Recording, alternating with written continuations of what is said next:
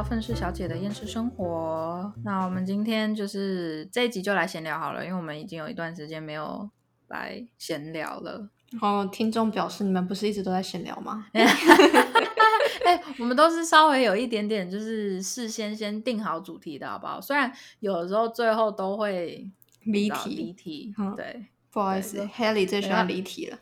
我们的默契就是离题啦。哎、拜托谁谁聊天会一直持续同一个主题啊？可能真正厉害的人会这样子聊，到底那种人是厉害还是？呃呃，哦，我也不知道，反正我不是那种人，所以那就代表我不厉害。哈，我就是个 那我真的是超级不厉害，因为每次离题的都是我。真的，尤其是那什么人类图还是什么东西的。我就觉得，哎，等等，你是要离题了吗？好啦，我现在住美国嘛，我们也有在，就我爸妈啦，他们也有在看台湾的新闻，嗯这样看到最近台湾的疫情真的是还蛮不乐观的。嗯，对，我刚刚也上网看了一下咱们阿丁部长的一些新闻、及时更新的资讯之类的。嗯哼，嗯，就是好像要继续，像停课好像演到六月十几号了。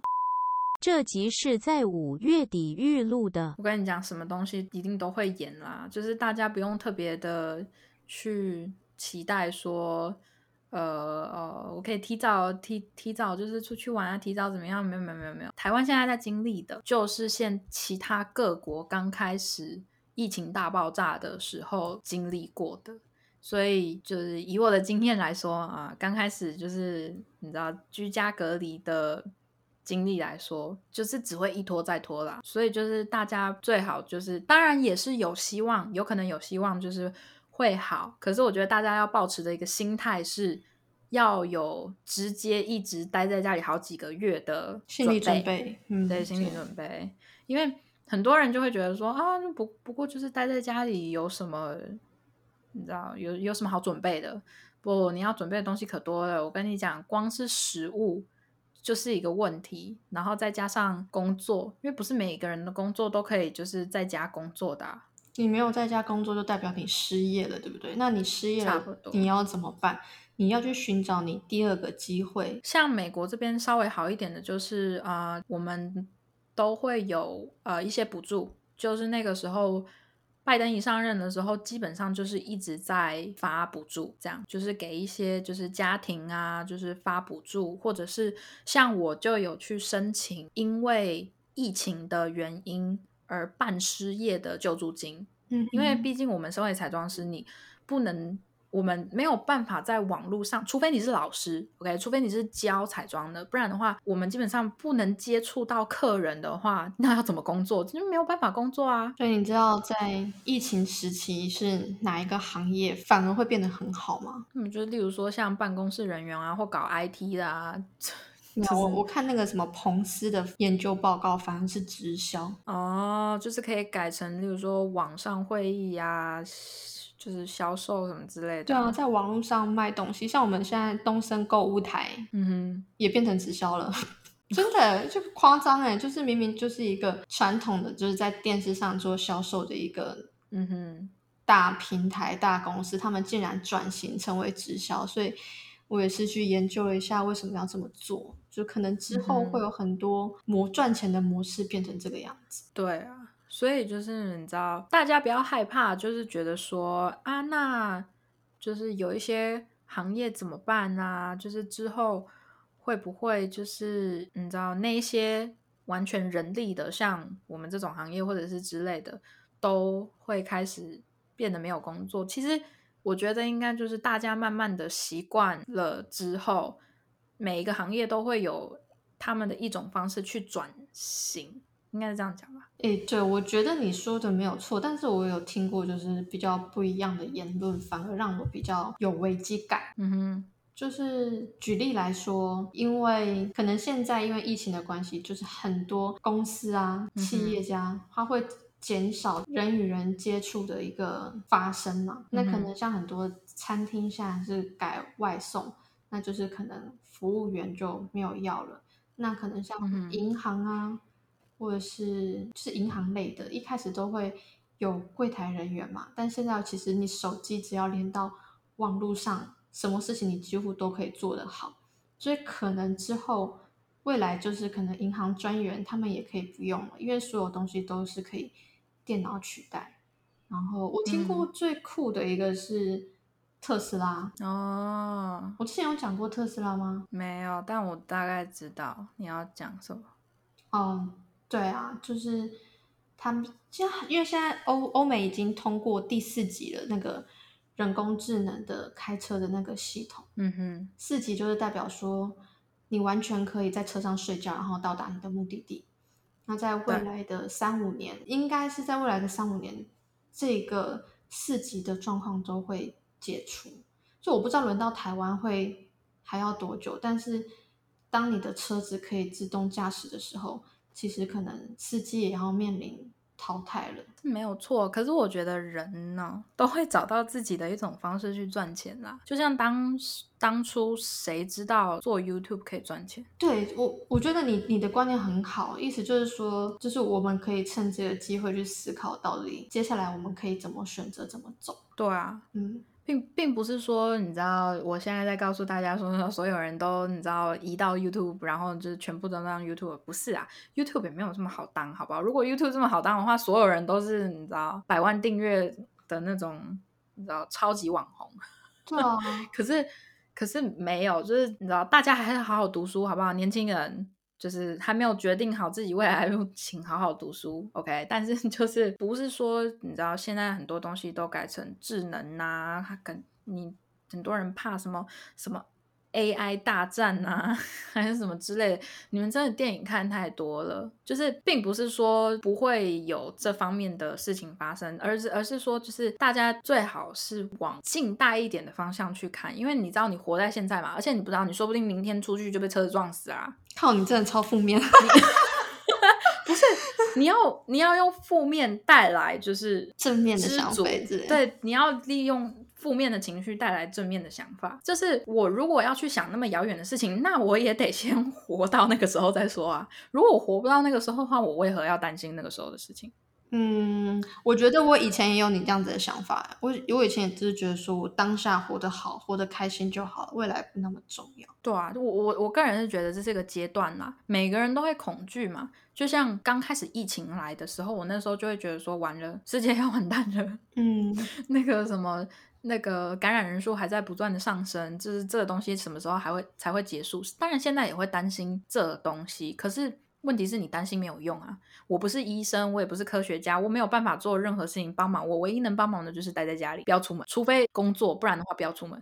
诶其实你这样讲，我我的想法，我曾经也是跟你一样。可是后来我就在想说，我能够有这样子的想法，是不是因为我很幸福？就是我是我父母的孩子，然后我爸曾经说一句话，就是说跟我妈讲，他说 Helly 如果在台北工作不顺，就叫他回来，没关系啊，我养得起我自己的女儿。然后我我的意思是想要表达是，是不是因为我家的经济状况还算 OK？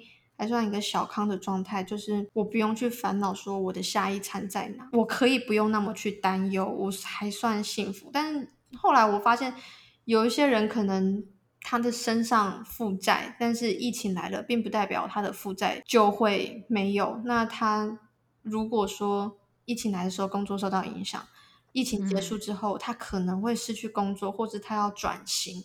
那他身上的负债啊，或者是他必须面临每一日三餐，或是每一日家庭必须要的开销的时候，他能不能够就是像我曾经拥有过的这样子的想法，就是哦，我就是待在家里，就是为这个世界尽到一份心力了。那可以完全不用去思考说未来的人生怎么走。啊、我懂，我懂，嗯因为像我也曾经想过，就我觉得说我是不是过得太爽了？嗯，因为 因为毕竟我也是不太需要担心说哦没地方住，然后没有东西可以吃，就是我该工作还是工作，然后该想做我想做的事情，我还是做我想做的事情。可是你知道没办法，世界就是不公平啊！你有些人本来就是爽爽过，然后基本上也不会需要担心就是太多的经济问题，然后有可能有一些人就是就是生的比较辛苦，所以他可能就是工作也会工作的比较多、比较劳累之类的。那对于我们这一些就是比较没有什么担忧的人来说，那我们能做到的就是我们不要出门，尽到我们该做的事情。那剩下的那一些就是可能。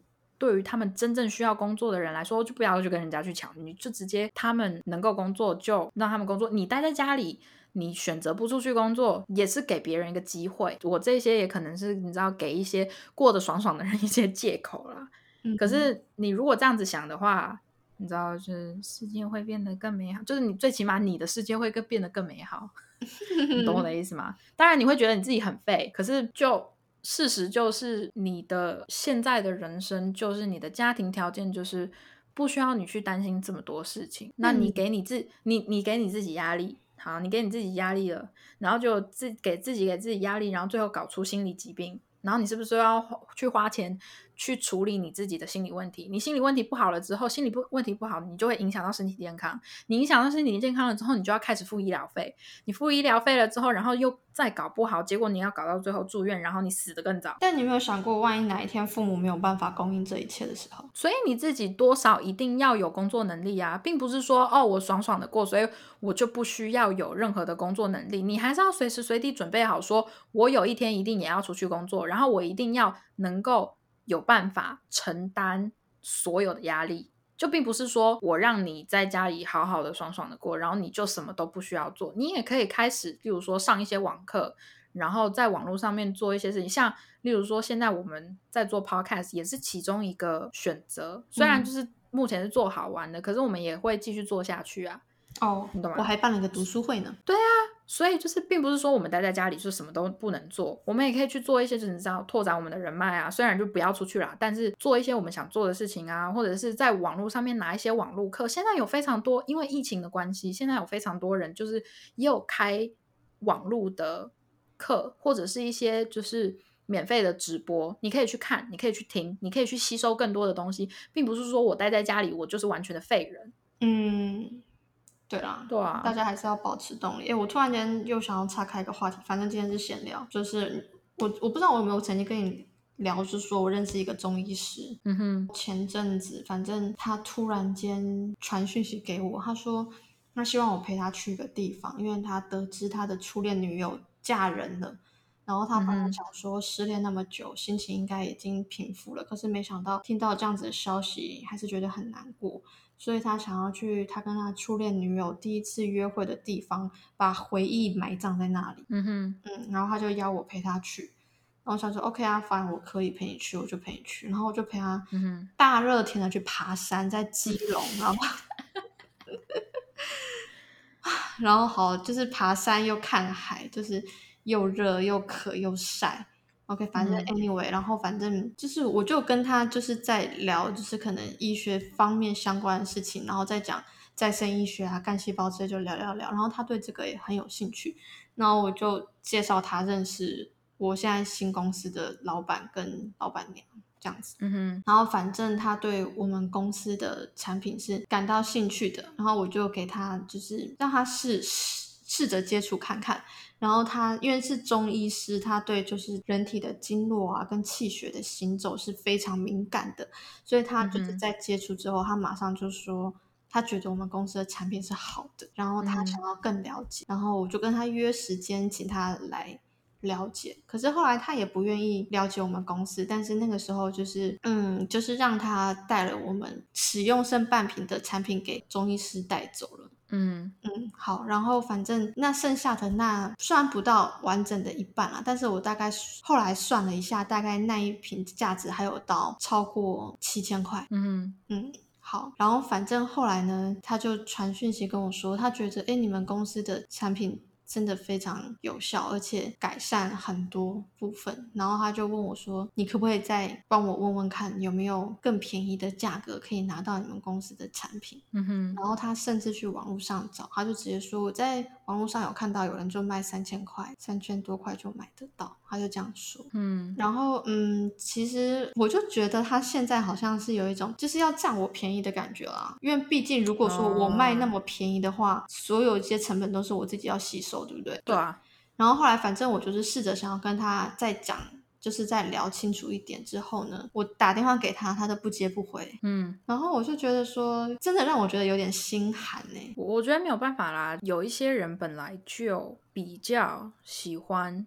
你看人家是中医师嘛，所以老实说，我我不知道中医师的收入大概都在哪里。可是听到中医师，我个人就会觉得说，那他的收入其实应该是不差的。所以在我的想法中，就是你明明收入就不差，为什么要占人家便宜？但这个全部都是，就像人品跟学历是没有任何关系的啊！大家先知道，就是人品跟学历没有关系。有些人学历低，并不代表他人品差；有些人学历高，并不代表他人品好到哪里去，可以是人渣。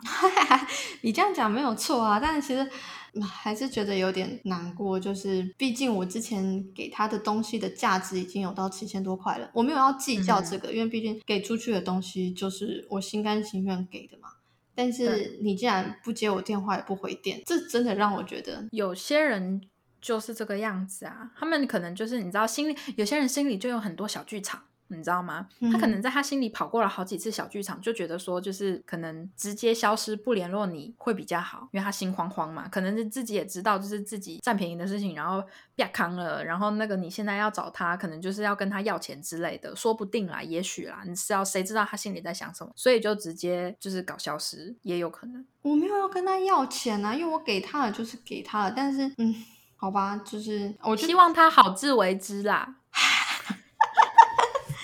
对啦，希望他好自为之啦，前女友分的好啊。对啊，而且、呃、老实说啦，应该是说自从进了彩妆这个行业了之后，其实因为你你就会知道说，其实身边的很多人能留住的，基本上就会跟你相处好几年，你真的意想不到。像我跟黑莉，我真从来都没有，就是刚开始从来都没有意料到说我跟他可以就是当朋友就这么好这么久。嗯，真的没有想过，可是有一些你原本会希望能跟他长长久久当好朋友的，其实都留不住了，真的。对啊，反而就是，而且甚至我也觉得很奇妙啊，就是明明都已经 Elena 都已经到美国去了，然后我们现在还可以用这个方式继续有联络有交集，觉得很开心。对啊，所以你知道缘分这种东西哈，我我个人是很相信啦。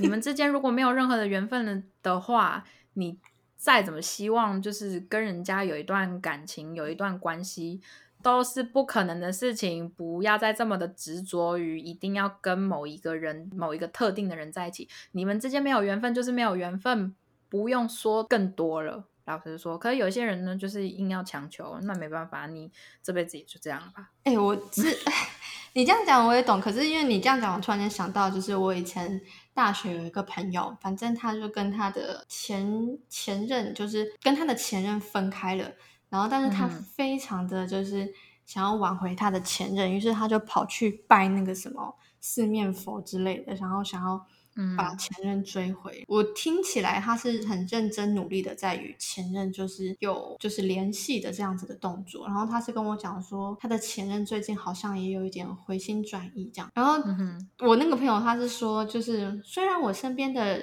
朋友都说你干嘛要爱那个渣男啊，可是再怎么样他都是我的渣。他就这样讲，然后我就觉得说，哎、我好像没有办法爱一个人爱到就是就是如此的疯狂，非这个人不可、哎、嗯，我也没办法啊，我完全没有办法、啊。我是，你知道，我以前一直很相信，我是属于那种，嗯，可以日久生情，然后可以就是跟一个人在一起多很久，只要我喜欢，然后不管怎么样怎么样怎么样，就是那种很纯情的那一种思维。因为我觉得我身边还蛮多，就是比较倾向于这一种的，就是跟定一个人就是跟定一个人了这样。可是我最后发现我没有办法耶，就是我是属于那种越谈到感情我会越理性的人。我以前也觉得我是认定一个人，我就会跟定他走一辈子。可能那这样子的心态只有在初恋的时候有发生，之后我就觉得，嗯，如果你真的伤害我了，就算我想要跟你走，我也不会原谅你。我是我个人是就是我不会等到你伤害我。我会不伤害你。有些人想要渣男，有些人你知道认定一些那那是他自己跟那一个人的缘分还没切断。我我个人是这样觉得啦，因为他如果跟那个人缘分切断的话，那他他他自己大可以就讲说。哎呀，那个人是渣男，我当然不会要啊！就是我留个渣男在身边干嘛？可是如果说他跟他的缘分还没有切断的话，他可以找各种理由跟那个人在一起。哎、你这样讲，我就想到我曾经有一就是一直在思考，到底是人定胜天还是命中注定这件事情。然后后来我自己归纳出一个结论，就是没有答案。啊，是啊，就是其实就是看你想要相信什么啦。对，因为我那时候就想说，有些人就说，呃，可能某某某他就是因为他足够想要扭转他自己的命运，所以他战胜了一切，变成成功的人士。对，有些人会这样讲吧？对。对，有些人会这样讲。对，可是可是，如果说我换另外一个角度想，就是说，就是因为这个人命中注定要成为一个成功的人士，所以他在这个跌落谷底的这个时间点，他的智慧打开了，所以他念头一转，去选择了他平常以前不会选择的事情，去坚持做下去，结果他成功了。但那前提都是因为。命中注定的。那如果说今天他命中注定不会成为一个成功的人士，就算他跌落到谷底的话，他也不会打开他的智慧去做另外一个选择。对我基本上，其实简单来讲，就是你这个人不仅要有实力，你还要命好。你命不好的话，你再有实力，就是你找死也一样啊。你懂我意思吗？就是。就是并不是说你这样，你就是听我们这样讲，可能有些人会觉得说啊，我就是说，就是如果命好的话，我根本就不用努力，不是这样子的，不是这个样子的。你多少这个人呢，本身还是会会一点东西啦，本身还是要有一点实力啦。那你实力好了之后，你之后命好不好，那就是你知道看你的造化了。可是如果说你知道有一些人本来就是没有什么实力，可是命好到一个不行，那就是你知道恭喜你。你是你知道含着金汤匙出生的人，很会投胎的人，对，非常会投胎的人，教教我好不好？但是，可是如果你是属于那种就是实力好到一个不行，天才，但是你就是命不好，你就是你知道，可能年纪轻轻的，明明要被提拔之前就挂点了，那就嗯不好意思，就对，嗯命不好，那也没用啊。所以就是实力要有啊，命也要好。那 才行嘛，也是吼。对啊，所以并不是说什么事情都要看命啊。你如果什么事情都要看命的话，那算命师不就赚翻了？哎，你知道，就是其实就是有人说，如果说你觉得算命不准的人，你是真正把命运超。掌握在手中的人，好，好像有些算命师算不到未来的人，是因为他本身就有，就是他不是去相信算命的结果，他自己会去改变他自己的命运。嗯，可是我我个人是觉得算命这种东西听听就好，就是你就把算命这种东西当成建议，我只是给你一个建议，我只是给你的方向，就是你未来的走向有可能是这个样，但并不代表就是一定会这个样。哎，我觉得最好笑的是去看前世今生观落音，对，就是。我我我曾曾经也会想要去，就是解除，就是可能去知道我可能上辈子啊，或是几世之前的灵魂是经历过什么。然后，但是我有看过我身边有一些同学，他有去给人家去解他就是几世前的姻缘什么，也不是姻缘，就是他的可能缘分。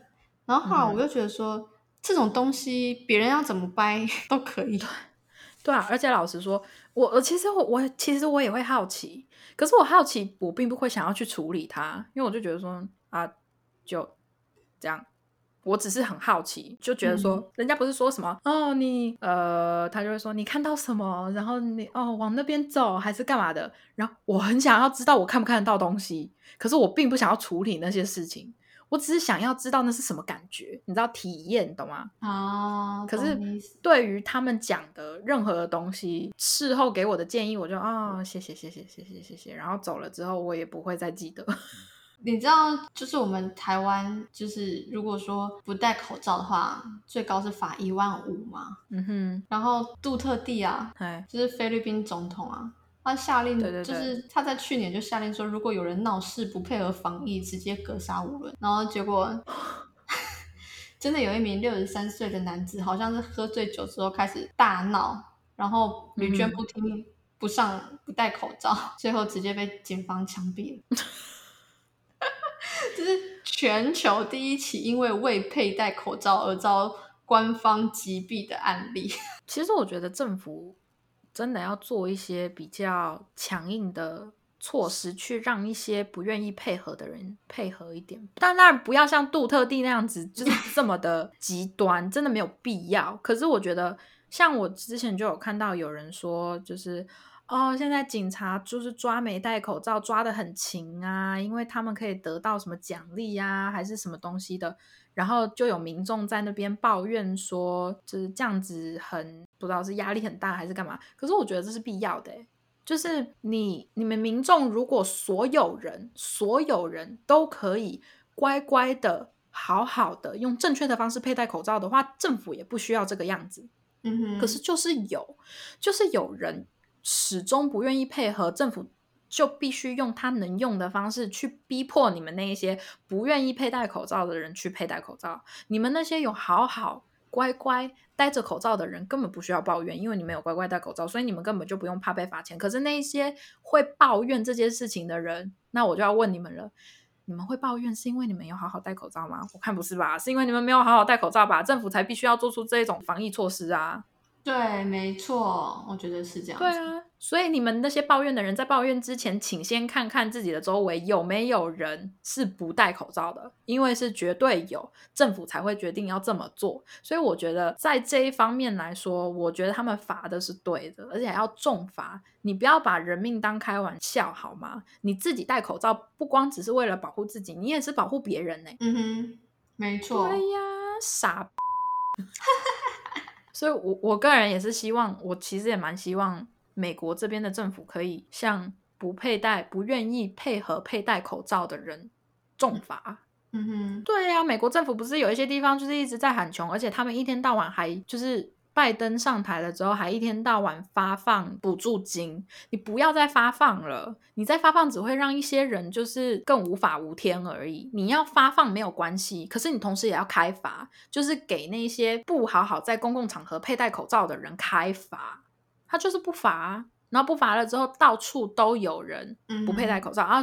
我以小离题一点，就是大家如果要开始取英文名字的话，不要取 Karen，为什么？对，因为现在在国外有一个非常嗯，我不知道它的起因是什么，可是现在那一些就是奥 K，就是那种奥 K 型的人，不愿意配合，不愿意佩戴口罩，有他自己强词夺理的理由的嗯人，都会叫他们 Karen。啊对所 E 以吗？K A R E N 对，为什么啊？就是，嗯，因为你因为很多名字，像例如说什么 Tiffany、Jessica 这一种名字，他们本身都会有一些刻板印象，就是哦，如果你名字叫 Jessica 的话，你一定是那种金发碧眼的 bitch，你懂我的意思吗？就是。那是一些电影啊、电视剧啊，给一些名字的刻板印象。然后嗯刚好可能 maybe Karen 这个名字就是多数外国人对于这一种白痴的固有印象，所以现在很多人如果例如说看到一个女的，然后那个女的没有戴口罩。然后又在那边跟别人强词夺理，说什么哦，我佩戴口罩，我戴口罩的话，我不能呼吸啊，我不能呼吸，谁负责？然后叭叭叭叭叭叭叭叭怎么样的？然后还把法律拿出来说，这是我的自由，你们不可以限制我的自由，我就是不戴口罩，你们能拿我怎样？这种人就叫 Karen，OK？、哦，哎、我知道，我上 我我去查了，到底为什么？对，他说，Karen 和 Ken 已经成为欧美 Mimi 的流行名称。Mimi 什么意思啊？M E M E meme meme 啊，sorry meme 是迷音，迷音哦。嗯，然后他说，他是有中年白人拥有特权的代名词、代名对词。他们喜欢欺凌他人，而且在黑人平权运动中，这两个名词又更先热潮。Karen 代表自私自利的中产女子，喜欢行使白人特权，只在乎自己个人的权利，经常找小小职员和有色人种麻烦。其中一句名言就是“叫你们经理出来对对对，真的，Karen 就是这一种。呃，Ken 我是第一次听到，大家如果是如果是男的的话，他们就只会叫他 male Karen，就是男性 Karen ”。啊，是哦，对对对对对，我有看到有人是直接叫他们男性 Karen。哦，他是说 Karen 的起源来自二零零五年，美国喜剧演员 D A N E 怎么念啊嗯，Dan？Dan Cook C O O K 是 Cook 吗 Cook，？Cook Dan Cook 的表演里提及的。每个团体里都会有个 Karen，他从头到尾都是混蛋。对，就是，但是 Karen 这个字当然字眼是近期开始越来越多，越来越多，越来越多这样。嗯，原来如此。所以就是建议大家啊，有几个英文名字不要取啊，一个是 Jessica，Tiffany 也尽量不要取，然后 Karen 啦，然后要么就什么男生别取 Richard，OK，、不要取 Richard。理查，然后当然会对，当然会有人问说为什么？因为 Richard 有一个意思是 Dick，所以因为我老板，我是就是之前的特效工作室的老板叫原名叫 Richard，嗯哼，可是他从来都不用他那个名字，他甚至还觉得用这个名字很丢脸。然后我那时候就问说、哦为什么？哦，然后那个他老婆就说哦，因为那个字的意思是 Dick，然后我就哦哈。哈，我从来都不知道这件事情，我也不知道是不是他乱讲。可是他那时候就这样跟我讲，然后我就、哦、OK。所以如果男生有要取英文名字的话，就是我看也不要取 Richard R I C H E R 吗 A R D 吧？A R T 还是 D？D A R D Richard。哦，那 Richard 应该是，他是好像是 R I C H A R D 吧，我不知道，我不知道他的正确拼法到底是什么，反正应该应该就是这样子。因为就是台湾有一个叫 Richard R I C H A R T 是哦，T 啊，对啊嗯，那那个应该没有关系吧？，OK，那还好，因为这是台新国际商银的数位金融品牌叫 Richard。可是还是有很多人叫 Richard，因为这其实也是一个名字。可是我我不知道为什么到我老板那边他就不喜欢了，反正就对，就只是告诉大家就是我知道的资讯而已。嗯，Rich 啊，哎，你这样讲我觉得很有趣诶，因为我正好在查为什么。对啊，我觉得嗯取名字，尤其是英文名字，也是一种 学问。我觉得取英文名字很烦哎、其实说真的，我从小到大就换了好几个英文名字，现在 Haley 这已经不知道是第几个了。真的，像我有个朋友，他呃，我有个加拿大朋友，他也是台湾人，可是他就是也是长期在加拿大读书，现在就住在加拿大了。他没有英文名字，就是自从我认识他，我大概我是国一国二的时候认识，在加拿大认识他的。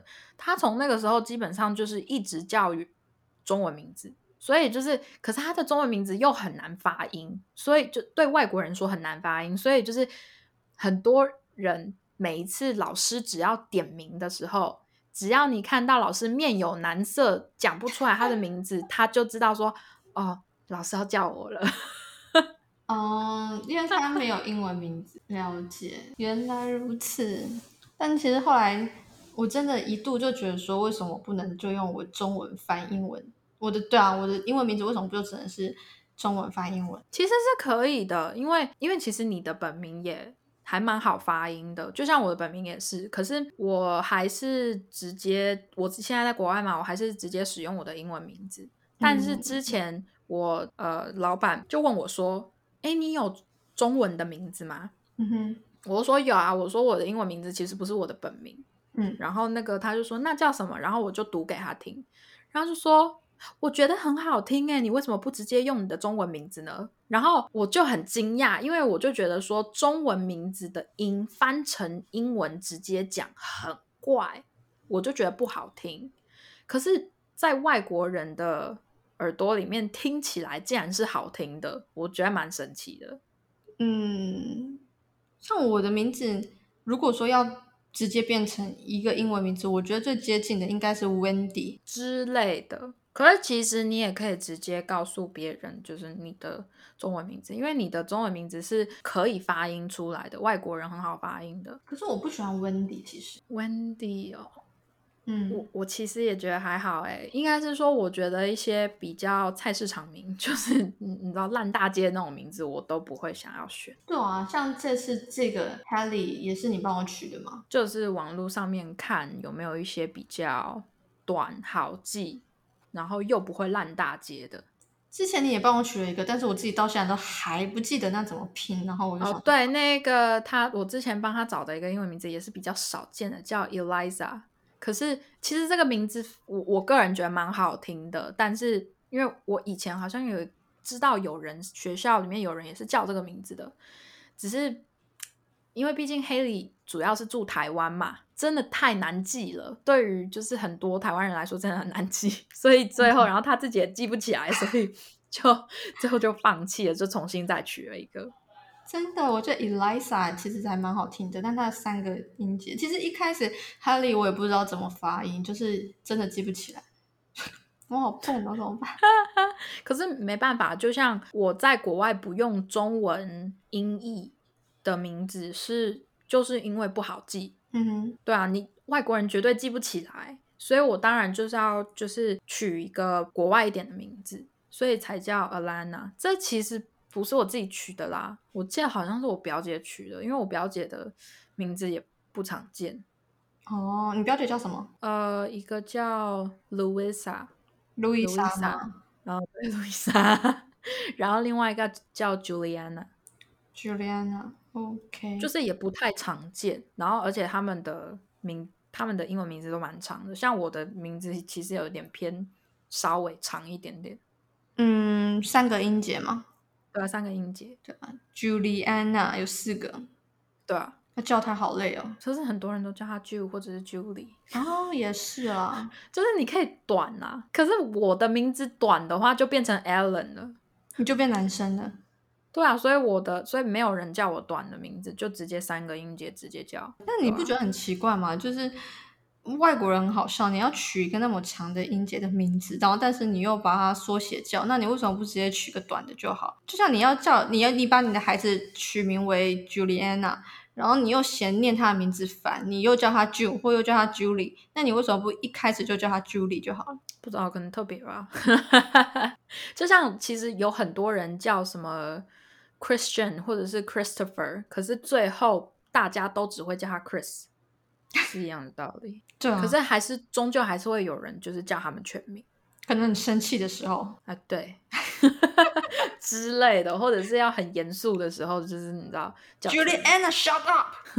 之类的啊。我们这集真的是哦，我们真的废聊还蛮长的欸，就是很费啊很长，也很费啊，因为我们什么都 cover 到啊。就是完全没有目的，然后就是没有意义。没有，这一点一点意义都没有。就是你知道，大家没事的时候听一下吧，就是稍微听一下之类的。哎，我突然间觉得就是好像很没力哎，到底都做了什么啊？我们不知道，这就是 podcast 的好处吧？哎不行，我觉得我们以后还是要 很认真啊，好像也认真不太起来。就是因为毕竟 podcast 跟 YouTube 又不一样，你 YouTube 可能就是你要有一个主题，你要你要你要特特特定一就是多少要做点什么，可是 podcast 就是嗯聊天呐、难怪我们两个没有办法成功。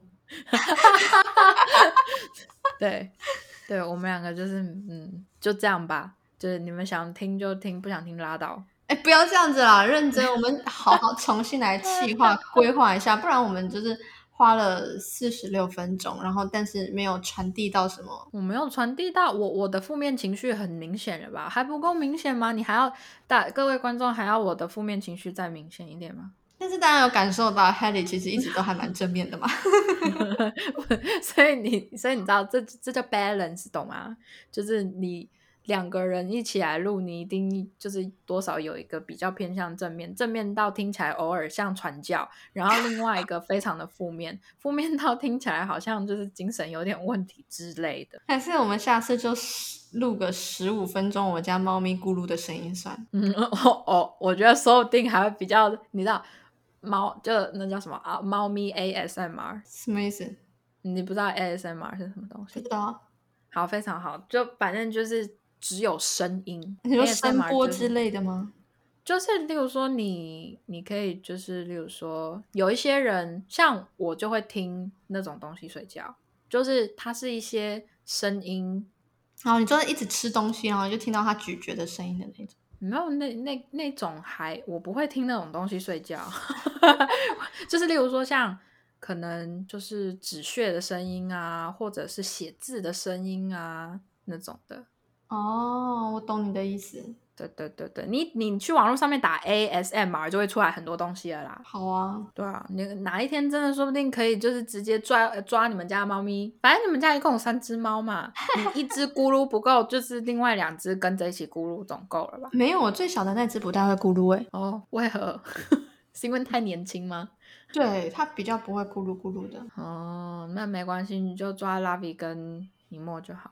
好啊，不然我突然间发现我们也可以录一集十五分钟，就是我家电风在电风扇在运转的声音。那你或者是你们家的那个狗邻居跟那个那叫什么夜莺哦，夜莺邻居，他们什么时候愿意，就是你知道多叫几声，然后我们来录，就是夜莺邻居 ASMR 这样听众会以为我住在就是四面环森山林的对 隐居。哎，那你现在有听到就是我有垃圾车垃圾车。ASM 吗？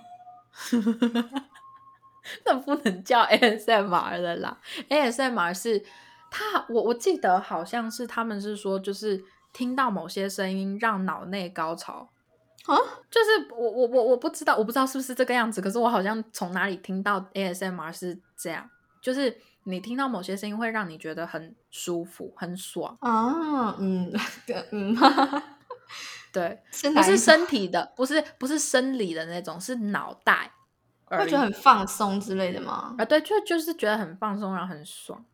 酷，希望你们会觉得听到我们的声音会觉得很高潮。我觉得是不会啦，可能猫咪咕噜的话会啦。反而猫咪比较 OK，猫咪受欢迎啊，猫咪怎么样都可爱，猫咪再怎么胖也不会有人说他们是胖子啊，只会说可爱而已啊。哎、真的，我觉得下辈子我想要当一只很爽的家猫。哎、哎、我我来问你一个问题好了，虽然我 我们已经完全超时了，但我不管。那个，我问你一个问题哦，你要用你直觉最快的速度回答我。好，OK，这个问题呢是，如果你可以成为世界上的一种动物，你想要成为什么动物？猫来，猫啊，好，第一猫。好，如果世界上不存在猫咪的话，你还想要成为什么动物？狮子、如果世界上没有猫咪，没有狮子，你想要成为什么动物鹿、？OK，好，这三个问题是干嘛的呢？你的第一个回答代表的是你希望别人看到你的样子，嗯哼，第二个答案呢是别人看到你的样子。哈，这我觉得有点，然后嘞，好像有点不太准哦，我不太像狮子啊，我觉得我然后第三个第三个答，其实最主要的是第三个答案啊，我觉得、第嗯三个答案是你最真实的样子。鹿吗？我上网查一下，鹿是给人家什么样子的感觉？我也不知道哎、可能就是比较容易受惊吓，容易受惊吓吗？或者是喜欢自自由到处乱跑、到啊处，跳。他写说，鹿代表的是柔中带刚的特性，在逆境挑战的时候很有帮助，是我们内在小孩的玩伴，可以因为非常简单的事情就开怀大笑，或是非常的兴奋，感感觉嗯还蛮适合你的、啊。但是有点软弱。